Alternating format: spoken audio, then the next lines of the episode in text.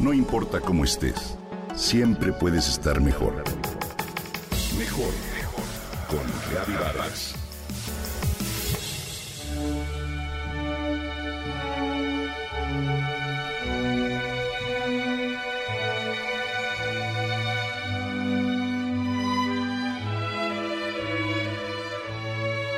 Sí, te acepto.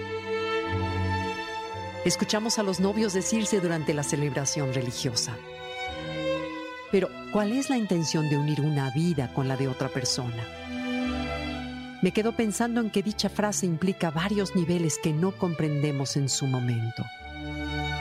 Los matices pueden ir desde el más superficial con un te acepto como amigo para pasarla bien, mientras así nos parezca, o te acepto como pareja para compartir gastos y riesgos y sobrevivir con mayor facilidad en un mundo demandante.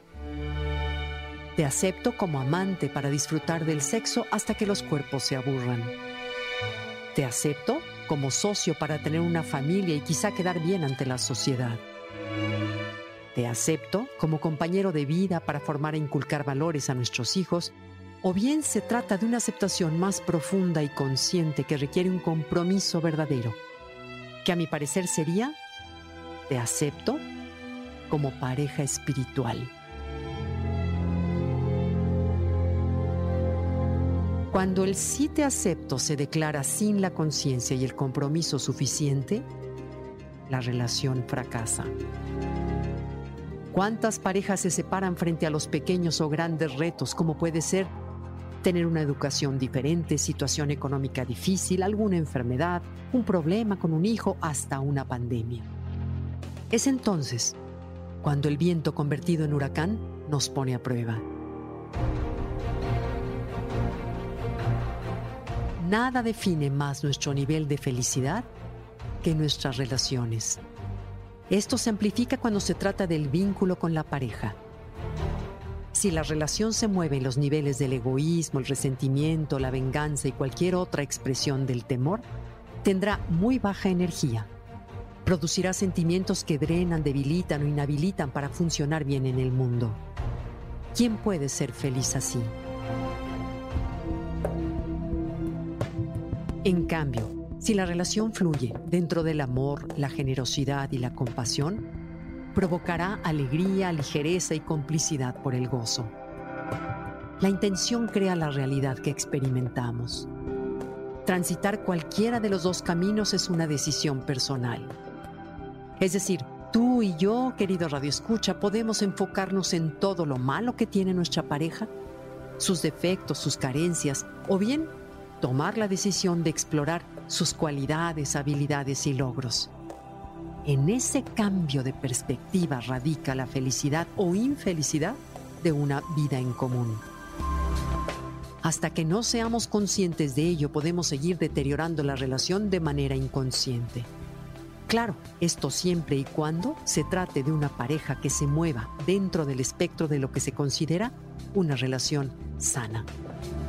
Dejemos a un lado en esta ocasión los casos extremos que a todos nos ofenden.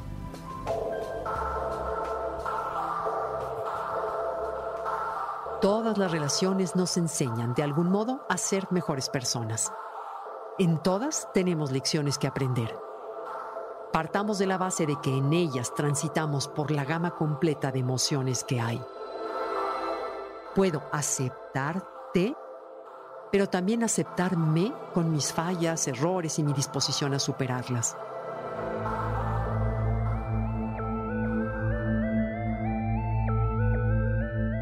Las personalidades maduran con el tiempo y las almas evolucionan en la eternidad. Cuando con el sí te acepto la pareja decide pasar a través del amor por todas las fases de la relación hasta convertirse en una pareja espiritual, se enamora del otro, de su espíritu, lo que significa una disposición a ver más allá de lo que los cinco sentidos reportan, aceptar con humildad lo que nos toca aprender, ceder con amor las exigencias propias en aras del otro. Ahí radica la felicidad en una relación.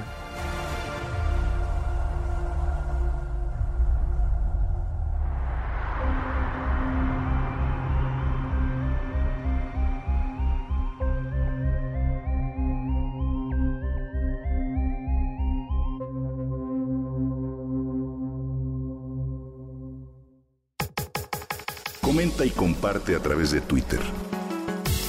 No importa cómo estés, siempre puedes estar mejor. Mejor, mejor, mejor. Con Gaby Vargas.